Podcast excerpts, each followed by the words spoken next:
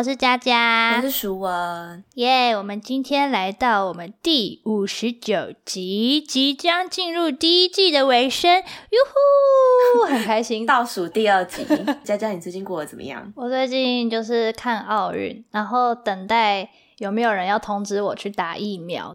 哦，我真的觉得这个疫情让我一直在等待，前一阵子就一直在等纾困方案。然后后来终于有领到那笔纾困金，感谢我们的政府。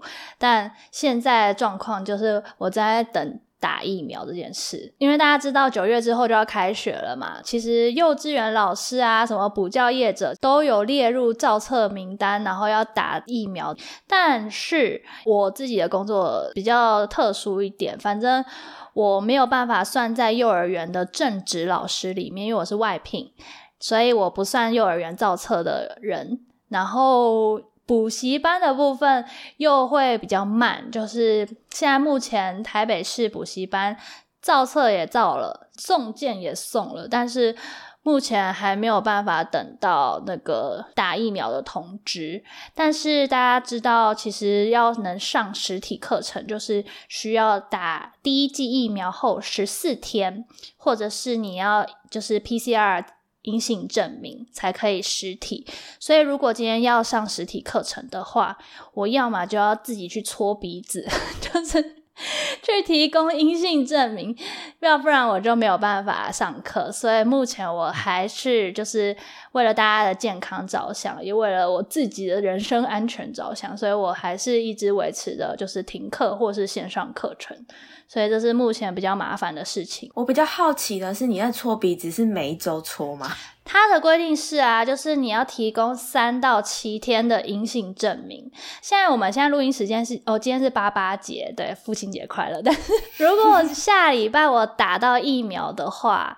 那两周以后就真的是九月一号嘞，就是我如果下礼拜打不到疫苗，我开学第一周我就是要去被搓鼻子，嗯，因为我还是来不及啊，所以呃怎么样？我觉得可能都还是有一个过渡期吧，所以不知道，但我觉得很痛苦，我不个人非常不想要被搓鼻子。佳佳在等第一季，然后淑文现在在等第二季，就是哦对，我哎，可是你是。你是第一级人员对不对？是吗？不是，因为我现在也是卡在一个很尴尬，是因为那时候我打第一季的时候，如果大家有听前面几集，就是知道我其实是在风口当天打的。对，所以那时候就是打完以后才开始开始大家抢疫苗。嗯，我自己是在我就是服务的单位，刚好我的医院就可以打，但现在因为就是。一线的人一定要先打嘛？所谓一线就是当然医护人员就是第一线，然后在医院是正职的，所以他们一定先打。嗯然后现在就变成说，医院其实每个礼拜政策都一直在改，一直在改。然后所以我变成说，我已经到了要打第二季的时间了，但我进我们的院内系统，他会很严格的规定，比如说你第一季打是嗯 A Z，那你第二季就一一定是一样的。疫苗打，对，第一季打莫德纳。那第二季你就要要打莫德纳，因为目前台湾不能混打，还没有混打，所以变成说我那时候看到我时间已经差不多，我要上我们的院内系统登记的时候，他就非常严格的不让我登记。比如说我可能预计说，哎，我下个礼拜就已经要打了，但我上院内系统，它是我的原编打上去是不能登记哦，所以你现在只有一半。对，但是因为我后来到了可以登记的时间之后去，他把那个网址的连接关掉了。因为他就说要给第一线的人先打，然后其他的人就等 email 通知。所以我现在就处于一个我要登记第二季，但我也不知道我要去哪里登记，所以一个流浪的状态。我懂，但是至少你有第一季，然后你可以对有黄色小卡，就不用被戳鼻子。没有了，我们幼教的补习班老师们就说：“你有那张黄色小卡吗？”没有，我没有这样。听起来有点心酸的是，因为我们现在不是就是要开学，但是我们这些比较特殊职位的老师就一直没有疫苗嘛。嗯，但是大家都可以用自己的方法去打到疫苗，譬如说去抢残疾呀。我身边有好多个就是老师们，也跟我一样的状况。嗯，然后我们只能想尽办法去抢一些剩下的疫苗，为了得到黄色小卡，不然我们就没有没有办法上课。哎，可以上了，但是就会造成大家双方心理压力很大的状态。所以你们的单位会开证明让你们去抢残疾吗？不会啊，因为残疾这个就是个人这个人自己的手速啊，或者是你自己是不是有先登记。但基本上，因为现在已经八月了，嗯，绝对不可能抢得到残疾。我现在有身边有打得到残疾的朋友，都是因为他们七月就是六月七月那时候疫情非常严重的时候，他们就早就去登记了。对，然后现在才打到七月初登记的残疾，所以呢。如果你现在你要去找残疾，是绝对不可能排得到。你前面大概有八百个人吧，认真的认真的八百个人，不是随便的那个虚数，真的有八百个人在前面。好好的，除非是政府可能有什么新的特殊方案啊，什么专案之类的。才可以有机会吧？对，我觉得等台北市补教业的造册名单可以打疫苗，就这样。那现在目前的工作生活状态，你的部分还好吗？因为像我自己的话，我的部分就大概。回来大概一半哦，那很好哎。对对对，大概差不多回来一半，再多一点点。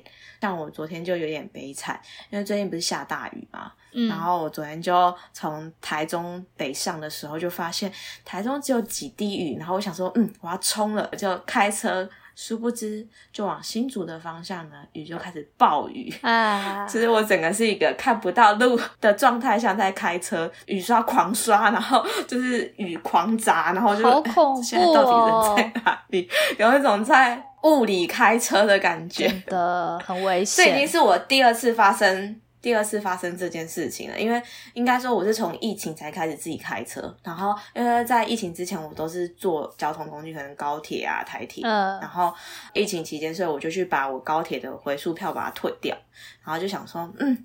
准备要自己开车，自己勇闯世界，就会就是殊不知开开还是落落的，还是有点害怕。哎，我突然想到一个额外的故事，就是我那时候考驾照，就是一直在这种台风天暴雨的状态下考到驾照。嗯，大家如果学那个汽车驾照，就是我们要至少要学一个月嘛，然后就可以有考试，然后其中还会有一个那个有点像路上测验这样，那叫什么？就是嗯，反正就是要真正的上路，然后教练会坐在你旁边。这样。道路驾驶，对对对对，谢谢你说，反正 就是道路驾驶。我就记得我道路驾驶那天和正式考试的那天，都是下超大，像最近那种暴雨，嗯，倾盆大雨的这种，我那时候真的是手脚发软。因为真的很可怕，就是你根本看不到路，对，连那个，因为自己平常开车技术就才刚学就已经不好了，然后你还要开到大马路。那时候还在台中，我在台中学开车，然后开到大马路，而且还是工业区，那边有很多砂石车。嗯，我从头到尾都超紧张，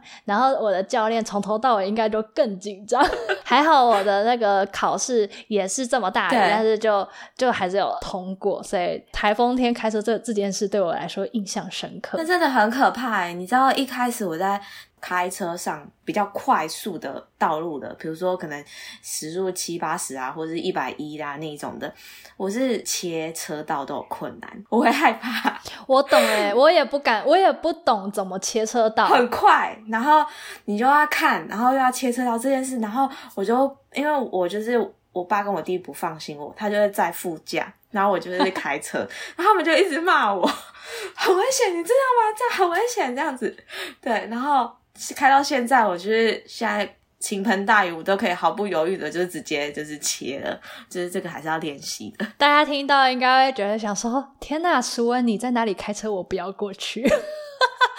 三宝上路，我现在很厉害了，我现在很厉害，而且我的车有点大，然后每次停车的时候，就是大家在旁边看一把冷汗，但是我还是有我自己的方式可以停在那个路边的车格，很好，所以就是别担心，我可以，你只要给我时间就好。你已经抓到生存的诀窍。佳佳还没有车，佳佳不会上路，大家放心。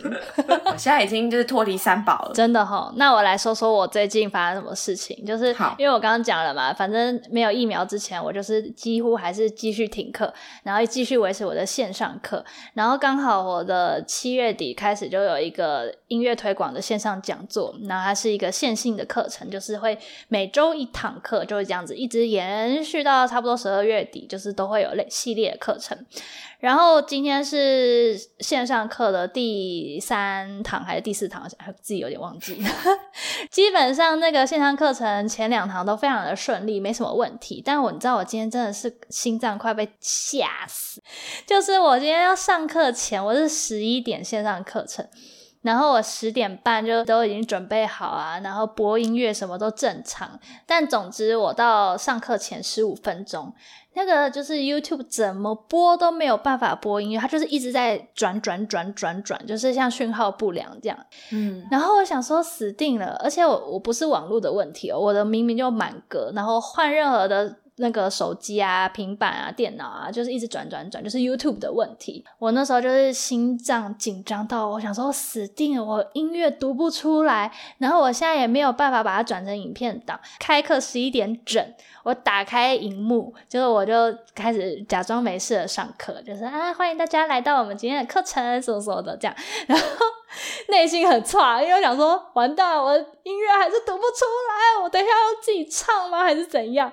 然后就你知道，要播第一首歌的时候，手都在抖。一按下去是正常的，哇，是正常的。那它前面十五分钟，十五分钟是完全荡掉的状态，然后是正常的。我就听完那，我还记得我今天播第一首就是贝多芬的第五号小提琴奏鸣曲《春》，反正就是你知道优美的曲子，哒哒哒哒哒哒哒。然后我播完以后，哦。我的手汗都流出来，然后我就用很，你知道，打开镜头，还是用很淡定的样子，就说：“大家听到的声音跟我们前两周听到的声音是一样的吗？” 心里很害怕，想说：“刚刚那个该不会是好运吧？可以播，但是下一首可以播吗？下一首要播喽。”然后播下去，哦，正常，反正总之一堂课又平平安安的度过。好可怕。超可怕的！然后因为那个那个课程是长者乐龄的音乐推广课程，所以基本上呢，那个来收听的人百分之八十以上都是长者退休族群，大概七十七十岁以上的阿姨叔叔们。但你知道，他们都是非常先进的阿姨叔叔们，他们都不是不懂三 C 产品的。爷爷奶奶他们非常厉害哦，我还在想说完蛋了，我该不要被爷爷奶奶拯救了吧？播不出来，会不会有一个爷爷说：“哎，妹妹，你就按那个 怎么怎么？”天哪！今天没有发生这件糗事，所以我我觉得就是很很感恩。然后因为我妈也有在那个就是这个音乐音乐讲座里面，她就在里里面听，因为这都免费的课程。然后我妈就说。不会啊，今天听起来一切都很正常啊。然后我说，可是我的电脑什么设备怎么样怎么样？他说啊，那可能是因为今天是鬼门开吧。你知道今天真的是农历七月一号哎。然后我就想说，哦，难怪磁场那么强。你的故事让我想到我之前有一次跟就是另外一个治疗师合作，也是这么悲惨。当然那是我自己的。真的是我自己的设备问题，就是我在跟另外一个艺术治疗师开，也是开一个线上公益的合课，所以也是免费的。然后当时我们在准备的时候，就是呃都已经讨论好说要怎么进行啊，然后要怎么样让就是呃参加的人要怎么样融入这样的一个空间。然后结果殊不知，我就在唱完 Hello 歌的时候，我就整个消失在这个 group 里面。瞬间消失，原因呢？后来找到原因是什么？我家网络的那个设备过热啊。后来我再回去的时候，我就是超害怕，是好险有另外一个治疗师在，所以他就是呃赶快接手过去。但我们没有蕊过这个 断网的状况。对啊，我觉得线上课程就是有很多这种奇怪的突发状况，很可怕。对啊，然后我就会觉得有点难想象，说哦，如果这变成收费课程的话，我真的会很对不起大家。哎，可是我我突然又想到一件事情，可是有时候换位思考啊，就是我们因为今天我们是主办人，或者是我们是讲者，所以我们就是内心一百万个紧张，就是很怕有出什么差错。但是如果你今天是个听众，然后这个主讲者可能讲到一半就消失，我当下也不会觉得哦，这个讲座很烂，我不会这样觉得，我只会觉得。哎，现在要怎么办进行？就是我都会觉得啊，这个是可预料之中的变数，然后我会觉得啊，要怎么样执行，要怎么样解决。但我不会觉得说啊，这个讲座呃主办方很烂啊，什么都没想到，那网络那么烂，我不会。我就觉得 OK，反正这个事情就是一定会发生。果然佳佳很善良，就是真的不是每个人都这样想的。真的哦，好吧，反正如果觉得很在意的话，他就不会来听第二次，那也没关系啦。对，这就是很难说。谢谢你的 善良。对，每个人就是好好体谅一下，因为线上课程会有一百万种不知道为什么的状况，就是永远都没有办法预估。对啊，所以才会有迷信的绿色乖乖，或是就是期待就是赶快可以实体课程这样子。没错，说到那个不知道会发生什么事情这种不可预知性，我们好像可以拉回奥运。因为奥运的选手们在开始上场之前，他都永远都不知道下一秒会发生什么事情。我觉得这就是运动好看的地方，然后这也是所谓学习专业一技之长的人，或者是需要在舞台上展现一分钟实力的人会遇到的困难，就是包含可能我们自己。演奏钢琴啊，考试啊，那些我们都可以有这样的深刻的感觉。那更何况是在奥运场上的这些运动员，不免俗的会让我想起，就是很多人会提提到什么“台上一分钟，台下十年功”这一句话。我觉得在看奥运比赛的时候，会有一种呃矛盾嘛，就是这个好像是一个。跟自己较劲，跟团队合作的一个，简单来讲是游戏，但是现在变成职业的时候。就变得好像蛮有压力的。对，就是所谓兴趣变成专业的时候，它就会变得是还蛮有压力的一件事情。你有看什么样的比赛？我自己就是有看羽球相关的，是因为我爸爸跟我弟弟有打羽球的习惯。我那天从台中北上的时候，刚好有赶到林洋配的那一场羽球比赛。哦。然后那时候我完全不知道他们是谁，但那一场就是拿到金牌的那一场。最后一球就是 challenge 去看，然后就赢那一场之后，我就决定好，那我要看小戴的那一场。其实小戴的那一场我看了也是蛮热血的，就觉得好像又在青春一次，想自己好像很老。我觉得运动永远就是看的时候都会很热血。然后我那时候看小戴也是啊，超紧张的。但我自己很害怕我是反指标，所以我就我你知道我前面预赛我测验了好多，你知道什么是反指标吗？什么意思？就是你只要看那一场球就会输。有一些人的体质就是你看这场球，你很希望中华队赢，然后他就输了，所以你就是反指标带赛的人。所以。我你知道我身边有一些朋友就是觉得自己是反指标，所以这些冠军战、这些铜牌战，他们就说我今天会好好的待在房间，我不会打开电视。然后 大家在网络上就会说：“哇，这个世界就靠你维护了”之类，类似这样。天哪！我自己很怕自己是反指标，所以我从预赛啊、小组赛啊前面，我就一直在测试我自己。我好像看桌球就会一直输，我看羽球都会赢诶。好，那我就看羽球。啊，什么个迷信的状态？真的有这样子诶，我真的是听到有点吓到。我想说，哦，这个真的是跟就是好了，这个我们不谈理论的部分，但是跟一些心理理论有有一些一些交集的感觉。你刚职业病要发作了，没错。但我们今天不要讲这个，就是我觉得你怎么样在你的职业当中，然后你还保有你的弹性，然后在这样的弹性当中去玩这件事情是。是对我来讲是一件很重要的训练跟养成嗯，所以应该说我在小戴的这一场里面有很深的感受，是因为大家不是都说陈宇飞就是很像一面墙，对，当然我觉得陈宇飞他努力了很久，那是他自己所谓的战术。但我会觉得，呃，小戴跟陈宇飞之间的，我们说羽球的对话吗？这样好学者的感觉不会，但那个就是一种互动跟一个对话。因为宇飞这样子打的方式，所以呈现小戴这样的回应。嗯，尤其是双人对打，就是不是只是像钢琴比赛一个人上去弹完换下一个人，因为这个运动是有互动的，所以如果一个人进。另外一个人可能就会动，那这个人动，他可能失误就会多，所以这就是为什么有些人在呃网络上一直说什么小戴失误很多什么什么，其实我一点都不觉得他失误，因为他当然是积极进攻的人，所以。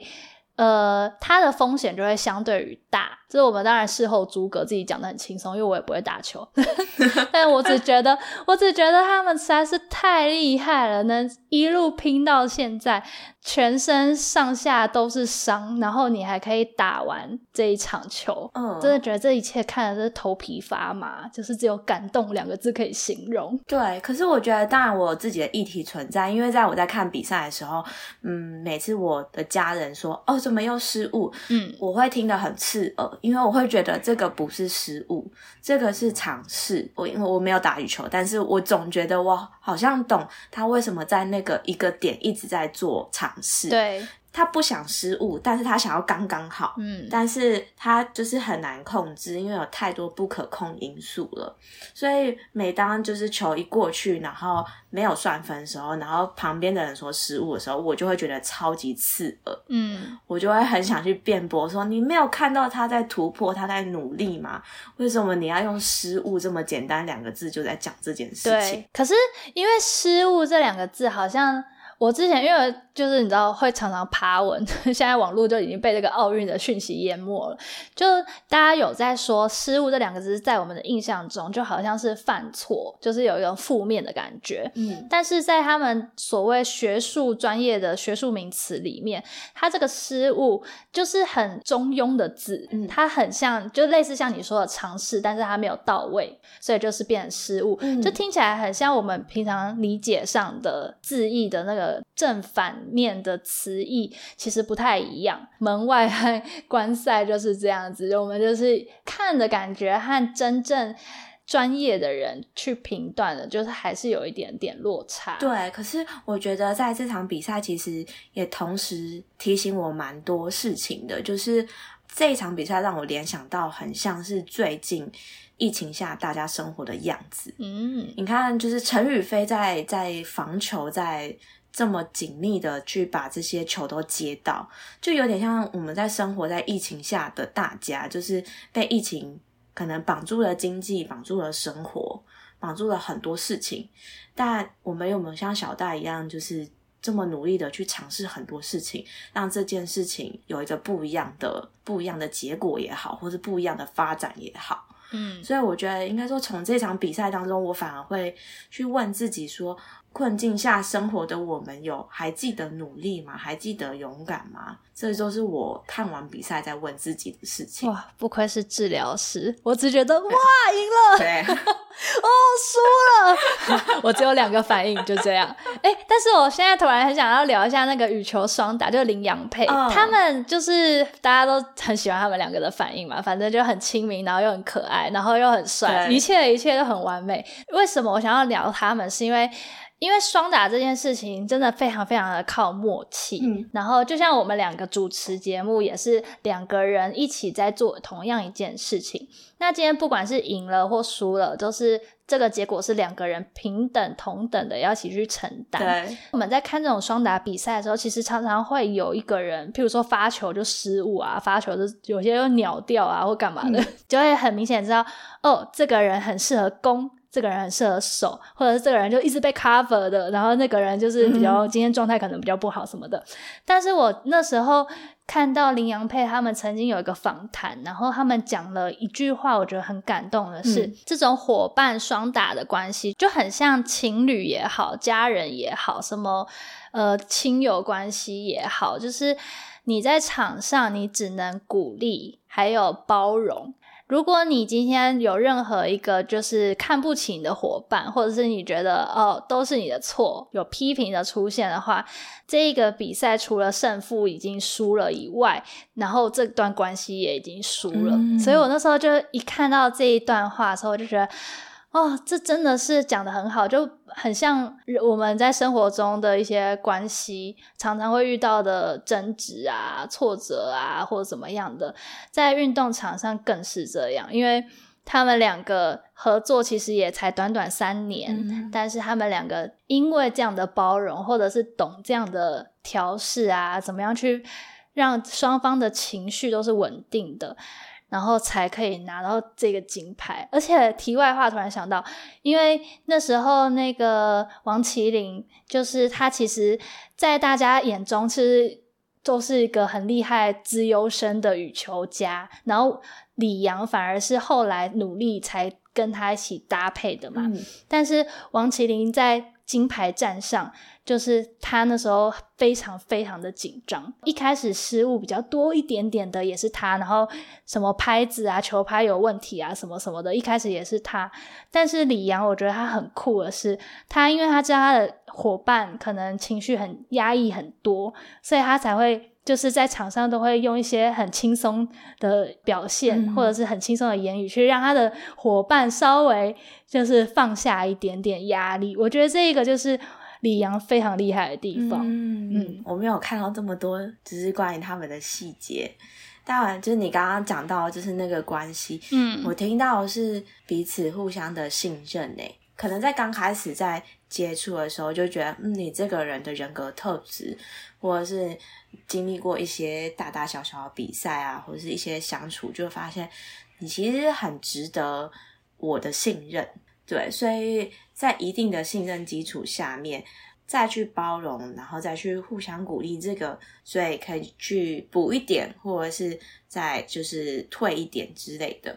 对，但就是听起来是一个很很深很深的信任，才有办法让这段关系就是到这么的紧密。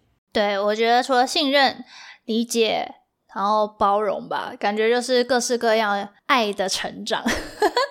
所以大家一直很想把他们凑成对，就是很有爱的 两个人，很可爱，就完全超越不管是友情、亲情、什么爱情，感觉就是一个很很深很深的连接。因为这真的很不容易呀，就是我们都知道，对，但不一定每个人都可以做到。没错，所以这就是我们今天差不多跟大家分享了一下我们的近况。然后也跟大家分享一下我们最近看完奥运的一些心得。当然，因为我们不是专业的球评，我们就是一日球迷、半日球迷，所以不知道大家看完奥运有没有跟我们一样的想法，或者是你从小戴啊，或者是林洋配啊，或者是其他的选手有没有获得一些你心中的感动或人生的反思呢？像舒文刚刚就讲了一大堆，真的是治疗师才会讲的话，是吗？都欢迎跟我们分享哦。那我们今天的节目就差不多到这边结束啦，第一季也即将进入尾声，下一次就是我们第一季的最后一集六十集。在第六十集的话，我们会告诉大家我们之后的计划，然后也会跟大家分享一下我们这一季做下来有一些什么样的心得想法。欢迎继续的锁定我们的音乐聊天室，那记得聊是治疗的聊哦。喜欢我们都可以到 FB 还有 IG 去追踪我们的频道，帮我们按个赞，分享节目，谢谢大家。那我们今天就到这边喽，拜拜。拜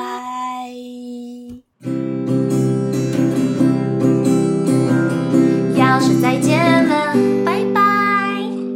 要说再见了再见要说再见了拜拜。要说再见了。我们下